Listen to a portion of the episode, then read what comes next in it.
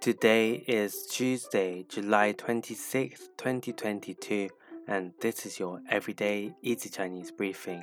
大家好，我是林老师, and in under 5 minutes every weekday, you'll learn a new word and how to use this word correctly in phrases and sentences. Today's word of the day is guan, guan, which means close.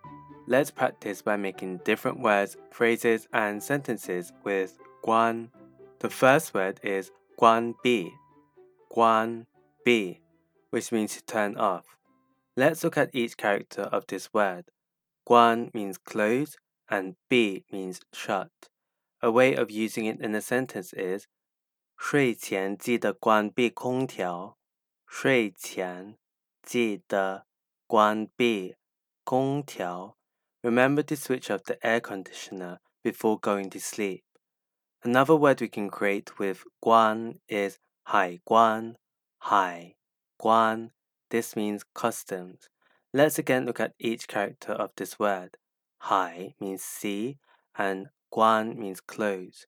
A way of using it in a sentence is 出国必须要过海关。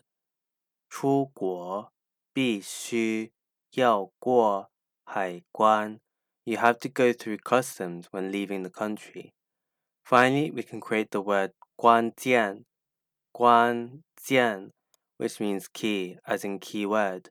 A way of using it in a sentence is 多练习是学习好汉语的关键。多练习是学习好汉语的关键。The key to learning Chinese well is to practice more. Today we looked at the word guan, which means close, and created other words using it. These are guan bi, to turn off, hai guan, customs, and guan jian, key.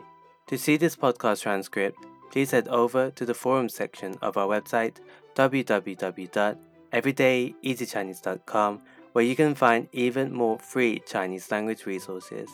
See you again soon for more practice.